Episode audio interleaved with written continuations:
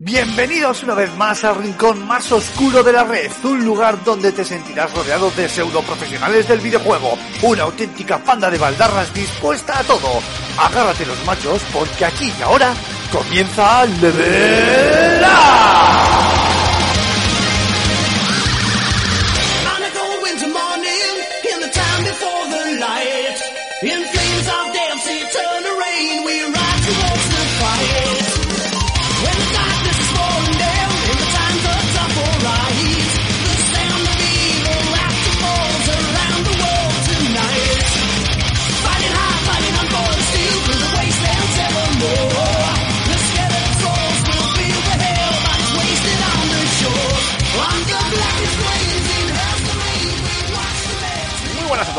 Muy buenas a todas, bienvenidos, bienvenidas a un nuevo programa de Level Up. Una semana más, estamos aquí con todos vosotros en este nuevo formato de. Micro, uy, uy, ya no sé ni hablar, es lo que tiene grabar en estos, en estos, en estos ratos de la vida. En este nuevo formato de micro podcast, que como, bueno, oye, como buenos currelas que somos, eh, ya lo vamos a llevar al, séptimo programa, ahí es nada, en un programita más y ya llevaremos dos meses de vuelta con vosotros, qué maravilla. Mar Fernández, Cormac, muy buenas, una semana más, ¿qué tal estamos? Muy buenas, Aymar. Esto está durando demasiado y yo ya empiezo a oler em, algo. ¿eh? Empiezo que va, va, va a va a explotar por algún lado, pero bueno. Algo va a pasar, algo va a pasar. Yo también tengo, tengo esa cosica ahí, ahí dentro, pero bueno, ya veremos, ya veremos. Veremos, veremos qué es lo que pasa. Bueno, esta semana, eh, la verdad es que había, eh, sí que había bastantes cositas en las que podíamos hablar. Incluso habíamos dejado en el tintero un State of Play que al final, bueno, yo creo que ya no es, no es precisamente noticia. Pero bueno, nos apetecía un programa eh, un poco más canónico. Así que hemos traído una de cal y una de arena. Bueno, no es una, una buena y una mala, ¿no? Sino que hemos traído una de hardware y otra de software.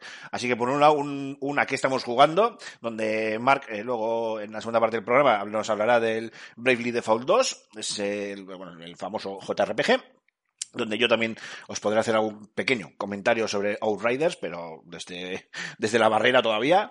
Y, y como bloque principal para el programa de esta semana, pues vamos a hablar de esta, bueno, parece ya secreto a voces de la nueva Switch Pro en la que, bueno, las filtraciones de Bloomberg, que es un medio que no suele equivocarse en este tipo de, filtraciones, pues está ya a la vuelta de la esquina para este mismo año y con no pocas novedades que ahora, que ahora comentaremos. Luego, como siempre, daremos buena cuenta de vuestros mensajes en el rincón del oyente y nos despediremos, como siempre, con algún off topic sobre, no sé, pues algún plan que tengamos, que hayamos hecho, yo qué sé, pues lo que se nos ocurra.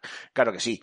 Si te parece, oye, vamos directamente, entramos en harina y hablamos de, bueno, ¿no? Pues de esas filtraciones de Bloomberg sobre eh, la posible Switch Pro, que bueno, cada vez esos cantos de sirena se tornan más serios, por decirlo de alguna manera, y donde nos habla, vamos así a enumerarlo grosso modo, eh, una nueva versión de Switch en este caso, con pantalla OLED de 7 pulgadas, algo mayor de la 6.2 que hay ahora, eh, resolución eh, nativa 720p, hasta 4K, eh, jugando a través del, del dock, y bueno, pues parece ser que para este mismo año 2021, seguro que se me estará olvidando algún detalle más, pero básicamente eso era lo más, lo más importante. Parece que no, el otro día estuve mirando, el Switch lleva ya cuatro años en el mercado. Ojo, cuidado. No sé qué te parece esta filtración. Sí, em, a ver, eh, está, está claro que cuatro años, los cuatro años que, no, que nos han dado Switch han sido una gozada. Em, a, mi, a mi parecer. A, a- Obviamente. a algún remake menos tampoco pasa nada, ¿eh? Sí, pero bueno, lo que ya he comentado más de una vez, yo creo que es la consola perfecta para los remakes.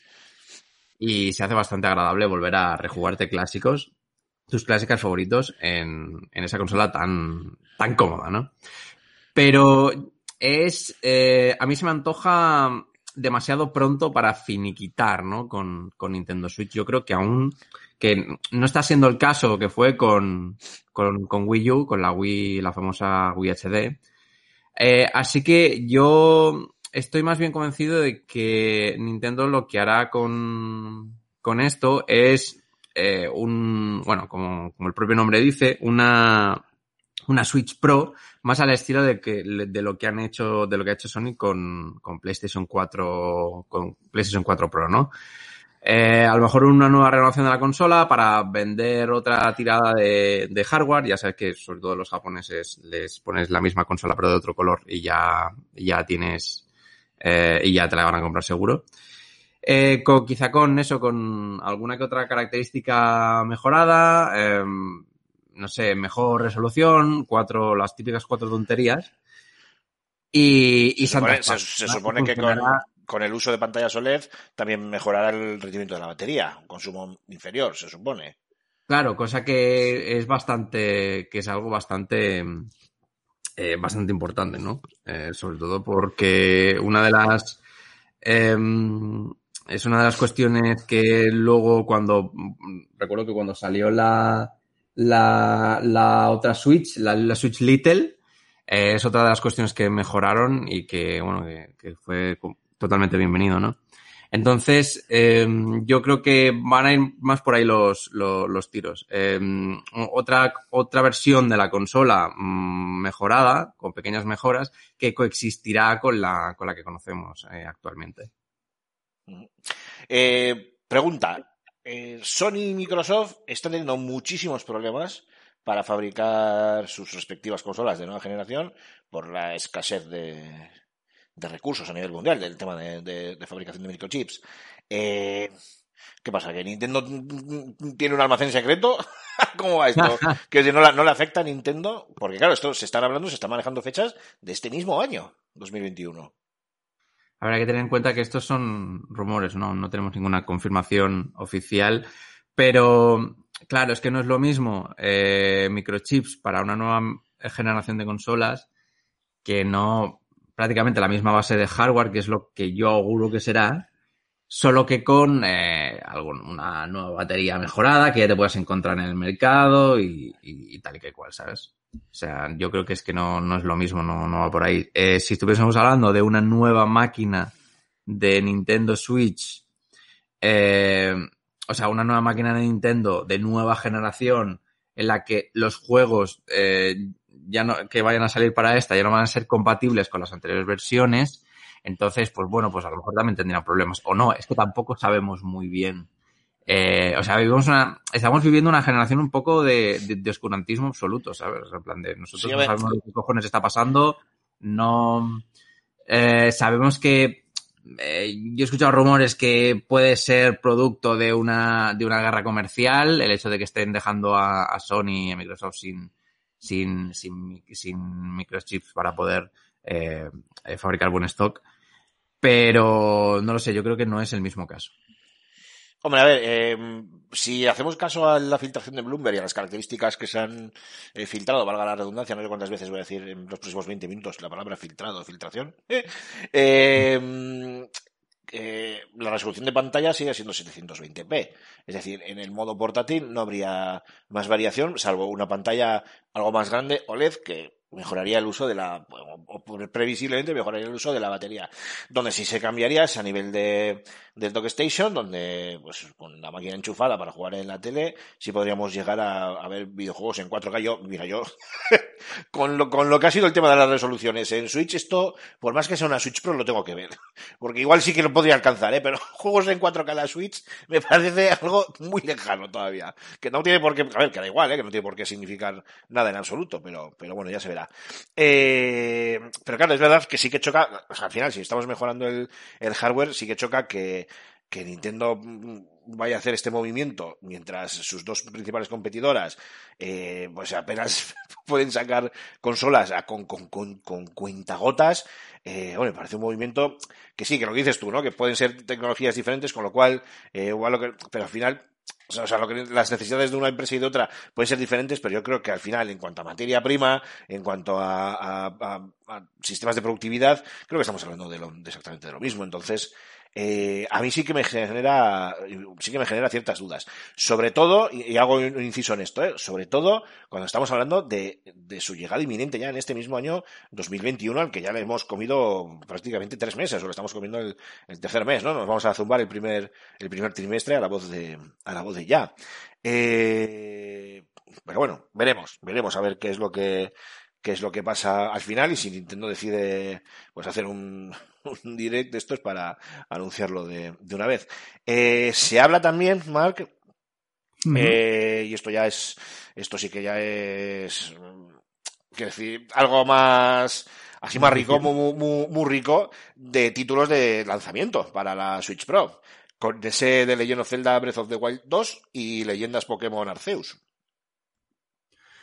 Hombre, tendría todo el sentido del mundo, ¿no? Yo creo que si quieres vender bien nuevo hardware, tiene que ir acompañado con algo para poder utilizarlo y exprimirlo, ¿no? También tiene sentido que vayan a sacar una nueva, una nueva versión eh, con opción para 4K, porque hoy en día, bueno, con, con, el lanzamiento de las nuevas generaciones, digo yo que mucha gente habrá dado el salto a nuevos televisores, eh, con evidentemente con 4K incluidos, porque con la, con la anterior generación, si no tenías a lo mejor una PlayStation Pro o una Xbox Pro, eh, no me acuerdo el nombre, eh, eh, no, no tenías la, Xbox, qué, no tenías- la Xbox no- era la, la One X y la, Eso, la la One Play- X. la Sony es la, la PlayStation Pro. Pero bueno, te hemos entendido todos, no te preocupes. Sí, efectivamente. Pues no había tampoco mucho sentido el poder comprarte un, un nuevo, un nuevo televisor. De hecho, pues hay mucha gente que no lo tiene, yo incluido, ¿no? Pero ahora con el, con el salto de generación en televisiones, pues a lo mejor, eh, pues Nintendo sí que tenía que hacer un pequeño ajuste para, para, pues para poder disfrutar, ¿no? De ese, de ese, de ese apartado gráfico, aunque fuese solo en, en, en algunos pocos títulos. Porque yo qué sé, eh, a lo mejor no el 90% de los, del catálogo de Switch hubiese aprovechado, aprovecharía ese, esa opción 4K, pero por ejemplo un Breath of the Wild o un Breath of the Wild 2 yo creo que sí que tendría las capacidades ¿no? para, para, para hacerlo y sería muchísimo más, más, más disfrutable. Eh, con respecto al lanzamiento de Breath of the Wild 2 y Pokémon Ar- Arceus, hombre, pues yo creo que ahora mismo, de lo que haya anunciado, no se me ocurre nada mejor eh, para poder lanzar acompañando eh, al, al lanzamiento de un, del nuevo hardware, ¿no? Yo creo que eso es vende consolas seguro. Al menos ahí en, Ori- en, en, en Oriente. Sí, porque sabemos que lo que pase fuera de Oriente a esto se la pela bastante. Sí, probablemente. eh, ¿Precio, Mark? ¿Tú qué dirías? Eh, pues eh, supongo Mira, que entre los 300 y 400 euros, ¿no? 300 y 400 napos. Bueno, a ver, eh, la edición Monster Hunter de la Nintendo Switch actual ya te cuesta 400. O sea Ya que- te cuesta 400, sí, sí. Sí, perfectamente podría costar 400 euros porque la, la, la Switch normal sigue costando 330, ¿no?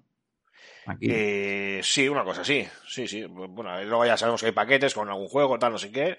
Pero, pero sí. De hecho, también, eh, quitando mm, la Switch Lite, que sigue habiendo bastantes tocajes, que es bastante sencilla de encontrar, yo creo que la Switch, poquito a poco, parece como que. También hay, ¿no? En grandes superficies y tal, pero como que cada vez empieza a haber menos, y eso sí que puede ser igual un, una llamada a que, a que está llegando esta nueva, esta nueva consola, ¿no? Podría ser. Sí, eso eh, claramente podría ser intencionado. El hecho de que, bueno, vamos a agotar, no vamos a seguir produciendo más versiones de esta, eh, vamos a agotar, a agotar todo el stock que podamos y aunque sí que permitamos, o sea, que sí que Nintendo permita que coexistan los dos hardware, tener alguna base material, digamos, para que sirva de excusa para adquirir esta nueva consola. O sea, es que eso, no sé, es suena, suena de, de cajón. También es que tiene, tiene todas las de ganar, porque es que eh, literalmente va eh, cuatro años con ventaja con respecto a, su competencia. Entonces ya sabe lo que han hecho las otras dos, ya sabe lo que ya pueda, ya, ya ha podido hacer análisis, ya sabe lo que funciona, ya sabe lo que no funciona, entonces pues tira de, de, historial y, y- punto, ¿sabes? Hombre, aparte que tampoco compiten en, en las mismas ligas, nunca lo han hecho. Esto es algo que hemos eh, comentado por activa y por pasiva 20.000 20.000 veces y además, eh, bueno, pues hay que tener en cuenta que el carácter eh, portátil o semiportátil de la consola le da ya, ya de por sí, eh, le da unas características que obviamente, pues, pues, pues, Xbox y, y PlayStation no pueden, no pueden competir, bueno, más allá de sus sistemas de juego en la nube y demás, ¿no? Para jugarlo a través de, de móvil. Bueno, veremos, veremos a ver qué, qué ocurre con, con este lanzamiento, este posible lanzamiento a lo largo de 2021. Es cuestión de dejar pasar los meses y enseguida veremos si, si se cumplen las previsiones de Bloomberg o no. No se suelen equivocar, como hemos dicho, como hemos dicho antes. Y tampoco creo que haya mucho más que, que comentar. Han pasado cuatro años desde el lanzamiento de Switch. A mí me parece, porque otro día sí que flipé un poco diciendo, joder, pues cómo van a sacar ya una revisión de la Switch si esto se acaba de lanzar. Y me dio por mirado, ¿no? Se acaba de lanzar nada. Hace cuatro años que lo tenemos ya entre, entre nosotros, ¿no? Y bastante menos son en tardar Xbox, a Microsoft y Sony en anunciar las revisiones de sus consolas eh, principales. Así que creo que Nintendo está dentro de una ventana eh, de cambio perfecto, vamos, en ese, en ese sentido. Eh, Mark, si te parece, vamos ya con una primera breve pausa y nos metemos de lleno con ese Briefly Default, ¿te parece? Pues venga, vamos. Pues que no se mueva nadie, que paso lista.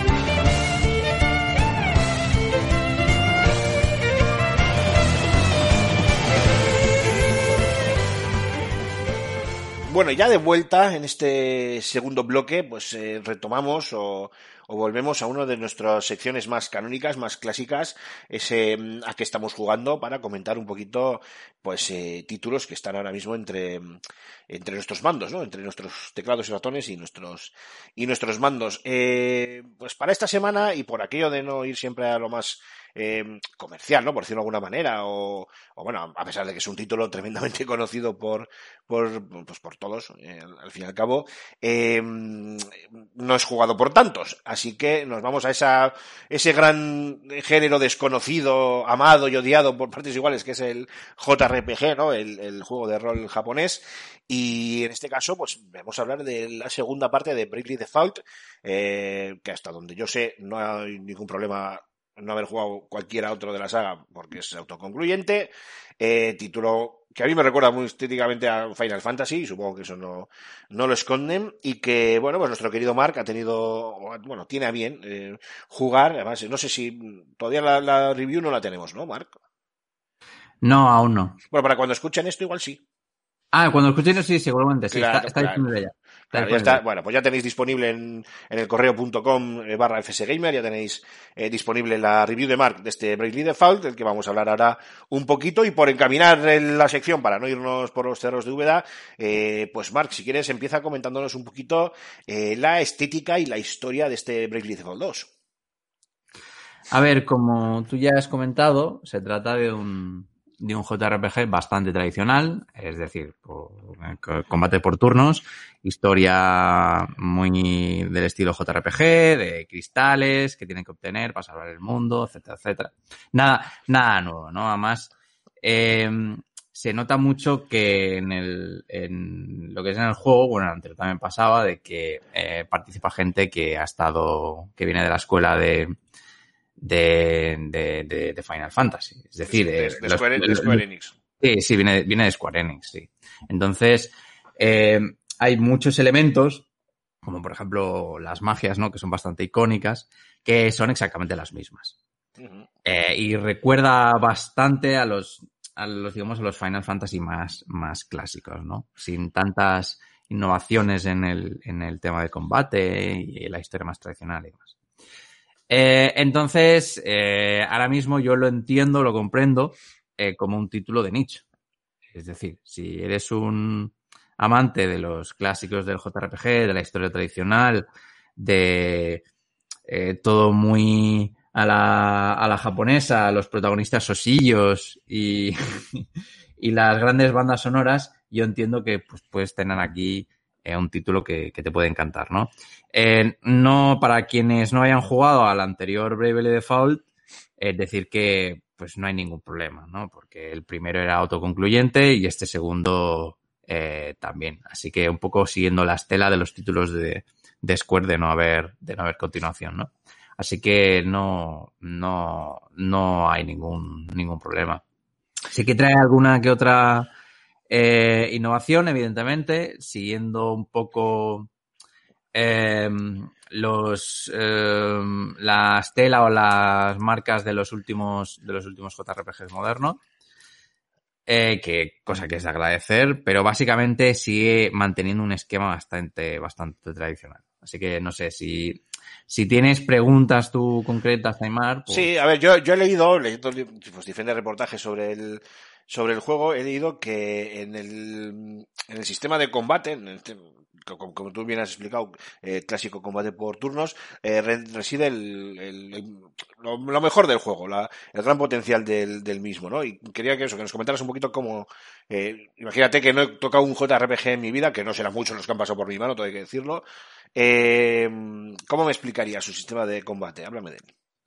Vale, pues eh, como ya he comentado antes, eh, se basa en el sistema de combate por turnos tradicional, ¿no? Que hemos visto en todos los en todos los eh, Final Fantasy antiguos. Eh, básicamente lo que se trata es de que tú controlas a, a, un equipo de guerreros y te vas enfrentando pues a diferentes eh, enemigos, la mayoría de ellos pues monstruos, ¿no? ¿Qué pasa? Que bueno, hay una especie de, para los que hayan jugado al rol tradicional, eh, cada personaje tiene una estatus, una, una una estadística de, de, iniciativa, de que le determina quién empieza antes en el, en el turno de combate. Aquí se llama la velocidad.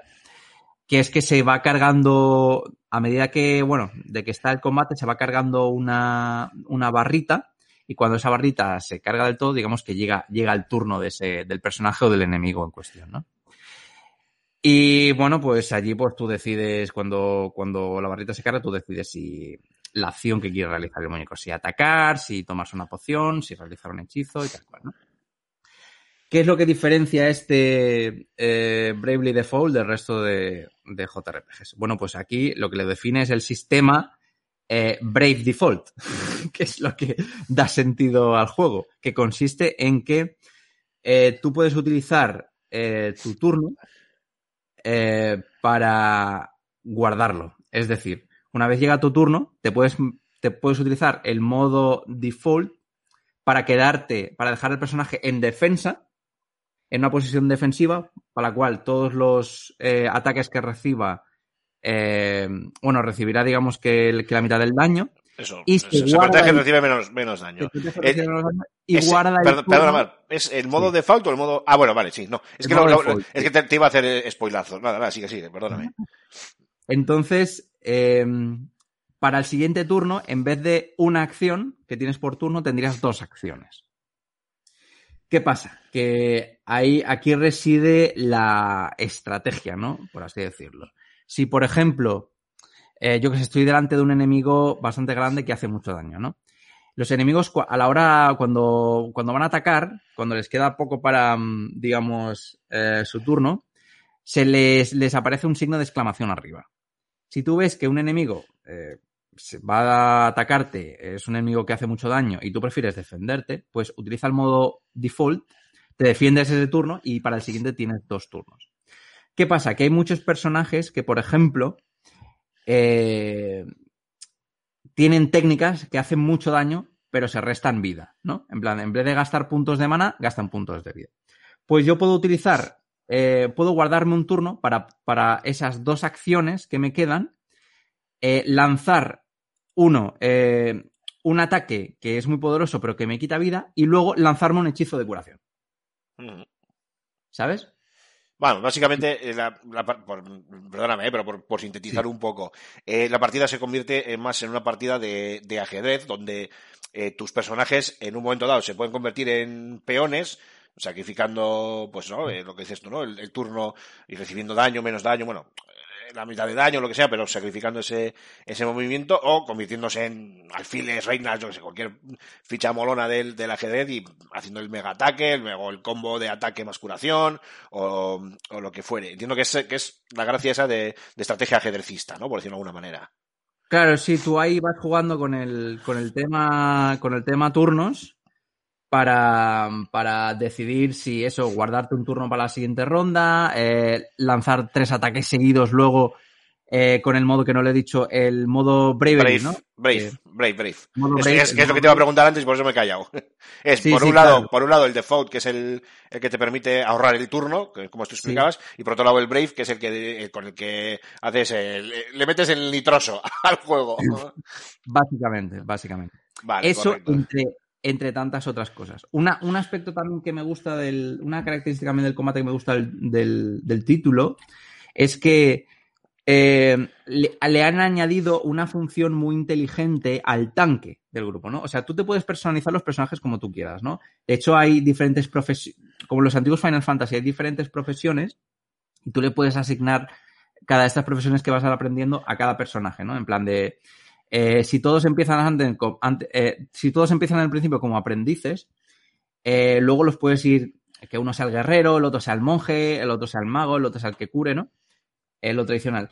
Entonces, ¿qué pasa? Que la función del tanque, normalmente en los JRPGs, del, el tanque es el personaje que recibe, que se centra en recibir daño porque es el que tiene mayor defensa, estaba un poco al aire, ¿no? Porque los enemigos siempre atacan aleatoriamente, de manera aleatoria, y a no ser que utilizases, no sé, algún hechizo tipo eh, provocar o Sí, algo for- así, forzar, forzar el ataque contra. forzar el ataque contra, el, ata- el tanque no servía de mucho. ¿Qué pasa? Aquí, eh, cuanto más armadura le pongas a un personaje, más probabilidades tiene de que los enemigos le ataquen. Es una característica añadida más. Entonces, es una. mm, Claro, es un poco una, una hoja de doble filo, ¿no? Tú al tanque le pones toda la armadura del mundo para que le ataquen a él, y a los magos, asesinos, monjes y tal, eh, le pones la mínima armadura posible. ¿Qué pasa? Hay menos probabilidades de que, de que les ataquen, pero también si les llegan a atacar, porque Se- es cuestión los de porcentaje, Sí, les metes una les metes una hostia y se mueren. Claro, ¿sabes? está- Entonces, está es una claro. cosa que me parece muy, muy, muy divertida, ¿no? Que puede llevar a muchas estrategias. Vale. Muy personalizadas. Eh, a mí, ¿en en qué, mm, ¿en qué consola o en qué esto estás jugando? Ah, es Switch, exclusivo de Switch. Es exclusivo de Switch, vale. Es que Sí. este tipo de, de juegos que a mí me recuerda a los Final Fantasy, pues al 3, al 4, al 5, estos y tal, eh, a mí me- o sea, fíjate yo, yo, yo, que tú me conoces, Mark, que no es un género que a mí me llame la atención en absoluto. Sí. Yo sí me acuerdo de en su día con la eh, Nintendo 2DS y tal, sí me sí recuerdo jugar estos, estos remakes que sacaron de los Final Fantasy, porque este tipo de juego, y con su estética también, que me parece súper molona, eh, me encanta para, para portátiles. Porque es un ritmo pausado, eh, no sé, porque la estética, quiero decir, como no es un, no sé cómo decirte, no es un Monster Hunter a nivel técnico, quiero decir, no necesitas un maquinón para moverlo, ¿no? Es esa estética de, de casi de queco, ¿no? De muñequito y tal. Sí, Es- de muñequitos cabezones, los chivis. Sí, sí, los sí. animes cabezones, sí. Eso es. Eh, pues como que, oye, a mí personalmente me, me mola. Y me estás contando esto, y fíjate que yo soy. No, es- no voy a decir anti este género, porque no sería justo. Pero es un género que puedo jugar un juego cada, cada lustro, o cada, cada década, ¿sabes? Y ya está. Y se ponen los dientes largos, y te lo digo sinceramente, ¿eh? No, no, no me estoy haciendo un rulo, ¿vale? No, no soy- de hablo cinco minutos de un juego y digo, ya lo quiero. Eh, hola, Rulo. Un, un beso, cariño. Eh, lo digo con toda. De verdad, ¿eh? O sea, me cuentas estas cosas y me apetece volver a, a jugar, ¿no? Me, me acuerdo mucho, tío, de, de esos tiempos. La verdad es que los echo, los echo de menos. Eh, por ir cerrando también este, este bloque y todo esto, porque, oye, el que quiera más información, que se vaya a leer tu review a la, a la web. Eh, por ir cerrando, mm, tema misiones, tema historia, mm, duración. ¿Qué? ¿Mola, no mola? ¿Jay, Ney? ¿Qué pasa con las secundarias? Porque son, no Eh, todo será librar combates, claro. No, no, obviamente. Eh, de hecho, eh, el juego a la hora de, de, moverte por el mundo, por así decirlo, es bastante, bastante tradicional. Hay, hay, un, hay un mundo abierto que tú lo ves así como, como en pequeñito, tipo como pasaba pues con, con, con Nino Kuni, por ejemplo, o con, o con los Final Fantasy antiguos, o con los Golden Sun, o con todos los juegos de JRPG del género. Y bueno, pues te. Eh, una cosa que me gusta es que en vez de encontrarte los monstruos tipo en la hierba alta en Pokémon, que no los ves y te, los encuentros son, son generados de manera aleatoria, tú ves los monstruos, las- las- los iconitos de los monstruos, cómo se van moviendo ¿no? por, el, por el mapa. Ujú. Y eso es bastante guay para si quieres o ir a, a buscar encuentros o, o evitarlos, ¿no?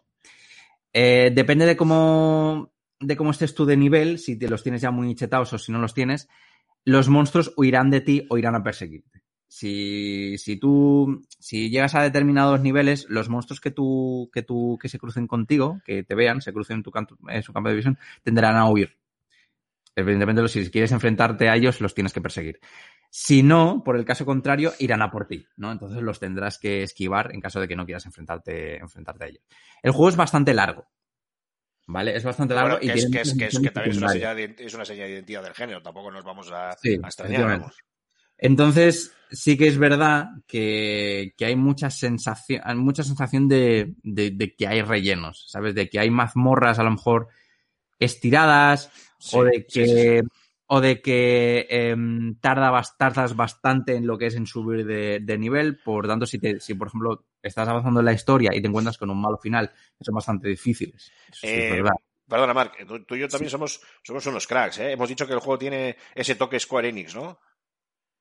Antes al principio. No, no, hemos que el hablado. juego está desarrollado por... por- No, por- está desarrollado por Claytech, Clay, ay, ay, perdón, Claytech Works, pero claro, para Square Enix. para Square Enix, claro. Y, de- y hay gente, y y hay gente de, de- de la propia Square Enix, eso es. Pero hay también es gente que, del equipo de desarrollo que, es- que ha trabajado en, en eh, la franquicia Final es que me ha hecho gracia, ¿no? Porque, claro, hemos- lo hemos dicho así como muy convencidos, en plan de, es una cosa totalmente diferente. No, coño, si viene debajo del, del brazo de, de Square Enix. Ah, no, claro, claro. sí, sí, sí. Sí. Vale, oye, Mar, pues venga, una, unas breves conclusiones para terminar ya con, con la review de este Bravely Default.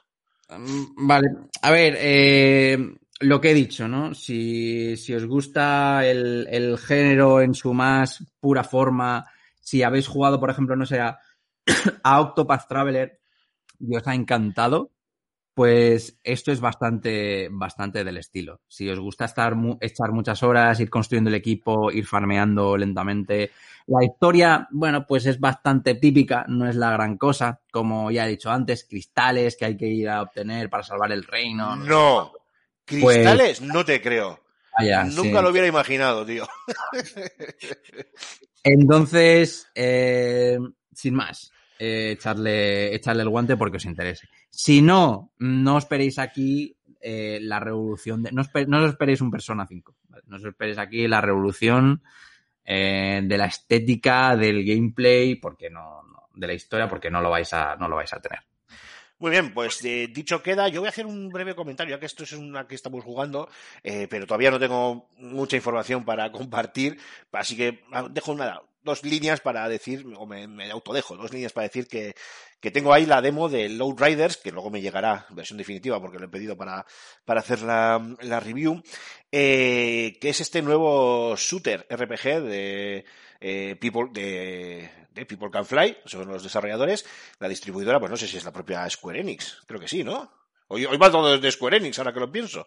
Eh, eh, bueno, eso, de los desarrolladores People Can Fly, el nuevo shooter RPG en este caso, y bueno, pues es al más puro estilo Destiny, para que la gente se haga una idea, con, bueno, diferentes eh, clases o diferentes poderes eh, según el tipo de personaje que tú elijas. También, bueno, pues obviamente bebe de, de Anthem, bebe de, de Division, ¿no? Eh, al final es pues todo este nuevo, nuevo género, porque tampoco lleva tanto tiempo entre entre nosotros eh, en cuanto no es pues eso, a, mezclado con, con RPG eh, y joder me da, hombre, tiene la estética, ¿no? Cuando empiezas un poquito, recuerda mucho a Gears of War, cosa que es bastante obvio siendo de, de People eh, Can Fly. Eh, confirmo, confirmo que la distribuidora es Square Enix. Hoy va, hoy vamos de, vamos Especial de- Square Enix. Sí, sí, hoy es un especial Square Enix, efectivamente. Y bueno, como no he indagado todavía mucho más, a pesar de que le tengo muchas ganas, de hecho, eh, bueno, compartiremos como de costumbre el juego Julen y yo y, y jugaremos en, en cooperativo, tanto entre nosotros como con más compañeros, eh, y ya habrá momento de hacer una review al uso, pero yo, y lo digo claramente, eh, veo este juego como uno de los posibles sleepers del año. Igual no tan Sleeper, porque es un juego que se oye bastante y demás, pero, pero yo, bueno, ya veremos. Eh, ya veremos, a ver qué, a ver qué pasa. Eh, la demo, por dar algún dato, ya, ya consta con más de 2 millones de jugadores, se sigue actualizando, la tenéis disponible para cualquier plataforma, eh, incluye el capítulo, el primer capítulo entero, eh, y además te permite, aunque hay cosas que no llegan hasta más avanzado del juego, como la fabricación, pues sí que te permite explorar mucho mundo abierto, un montón de misiones secundarias, y oye, ahí lo dejo para que el que lo quiera probar, pues le dé un tiento. Y nada, si te parece, Mark, vamos a hacer otra breve pausa y nos vamos ya con el rincón del oyente y nuestra sección off topic. Dale, duro. Bueno, pues que no se mueva nadie, que volvemos ahora mismo.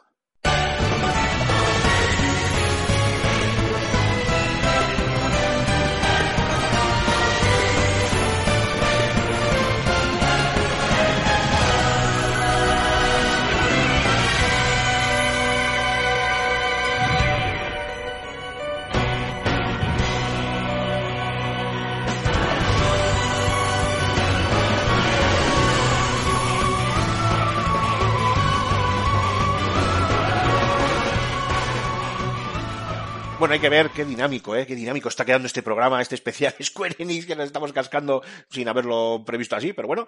Eh, y nada, eh, vamos a ir cerrando ya, no sin antes eh, dar buena cuenta en el rincón del oyente de los comentarios. Mark, creo que tenemos un par de cositas que nos han dejado nuestros queridos escuchantes en los comentarios de iVoox.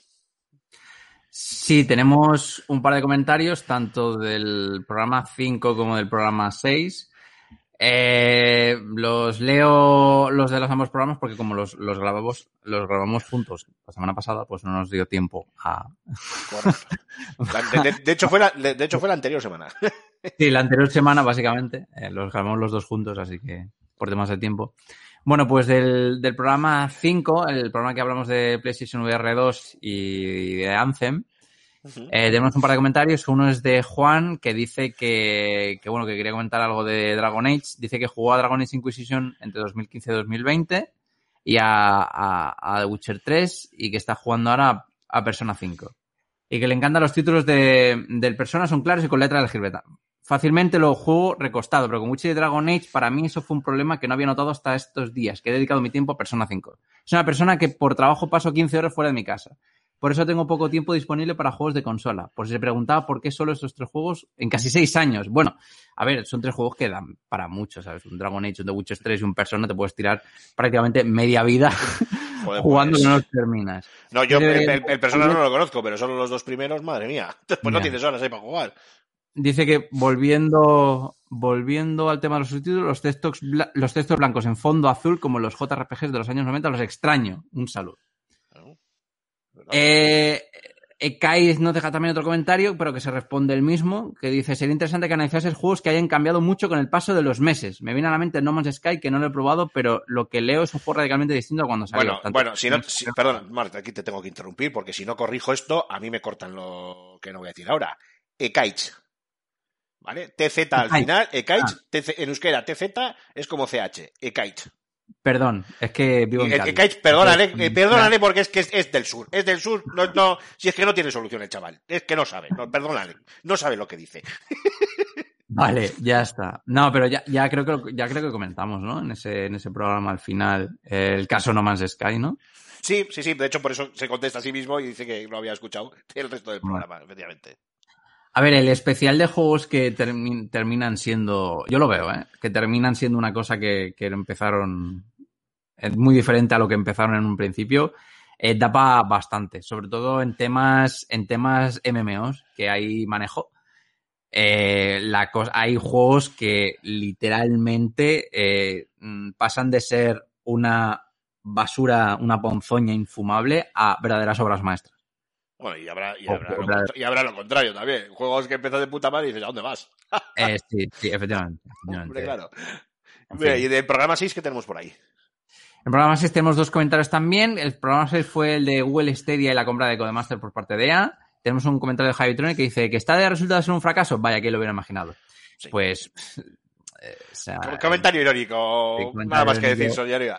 eh, co- completamente de acuerdo, en fin. Y el señor Mass Effect, o señora, no sé lo que es, que dice 20 minutazos de juego gratis, ¿qué más quieres? A mí me lo han vendido ese streaming, y con tu dinero, Julio. El servicio aquel que hablamos, y que se supone que era gratuito y eran 20 minutos de juego gratis. Sí, sí, fue, fue interesante. Pero bueno, fue muy curioso ¿eh? el, el repaso aquel que hicimos a todos los servicios, bueno, todos, a unos cuantos de los servicios que hay. Que por cierto, te lo dije el otro día, que no me acordaba y no me salía en el, en el programa. OnLife era el, el servicio, yo creo que de los primeros en saltar a la palestra. Eh, que eran 10 dólares al mes, creo recordar, que luego lo compró Sony y, y lo convirtió en lo que hoy por hoy conocemos como, como PlayStation Now. que es- no me salía el otro día. Yo decía on game o no sé cómo decía. Ah, sí. Pero Ah, bueno. sí. Ah, Bueno. bueno, pues si no hay más comentarios, eh, cuéntanos, Mar, ¿qué, qué, qué? ¿Andas, eh, ocupas en algo tu tiempo libre o estás, o estás, o qué, o no? ¿Qué andas?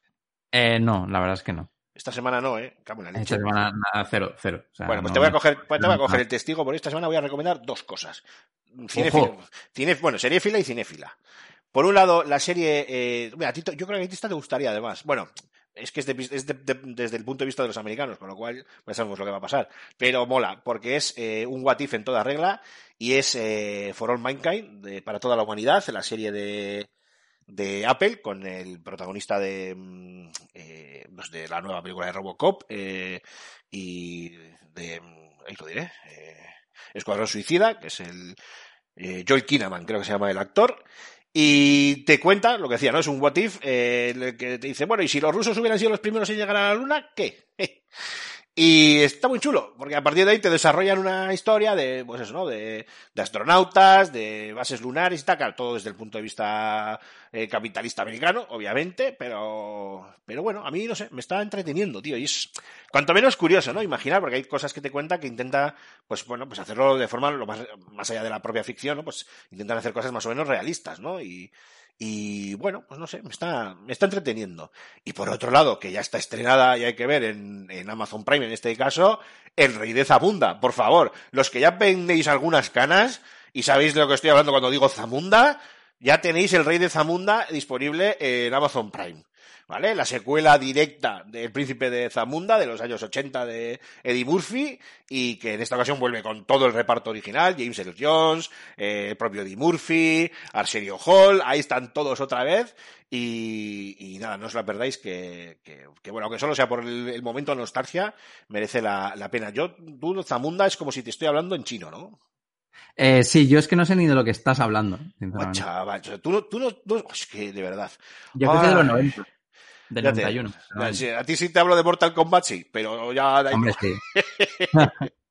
Pues el príncipe de Zamunda fue una es- es una todo lo que venga después del muro de Berlín.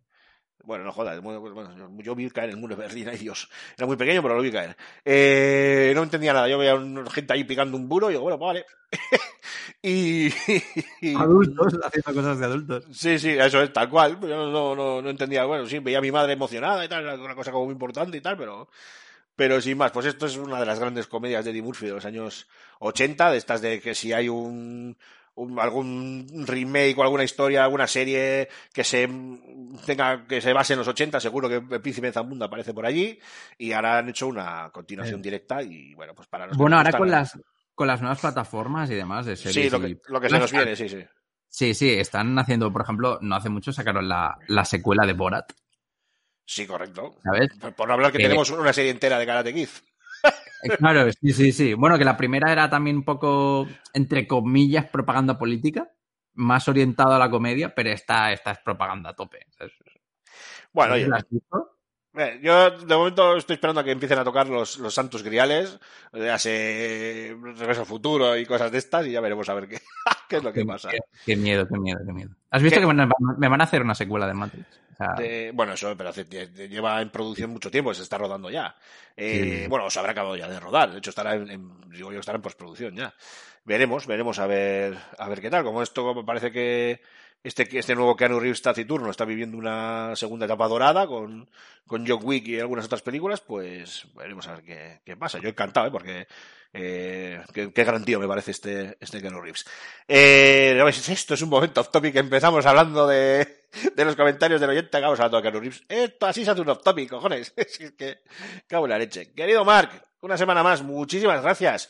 Eh, a ver si en siete días podemos volver a juntarnos, a ver cómo cuadramos. sí, o, o no. ¿O no? ¿Quién ¿O no? Ya veremos, ya veremos, ya veremos, ya hablaremos. Y a vosotros, queridos oyentes, muchísimas gracias. Una semana más. Muchas gracias por aguantarnos. Ya sabéis, cualquier comentario lo podéis, iba a decirlo, lo podéis dejar al pie del vídeo. lo, lo podéis dejar en los comentarios de iVoox, que daremos buena cuenta de él.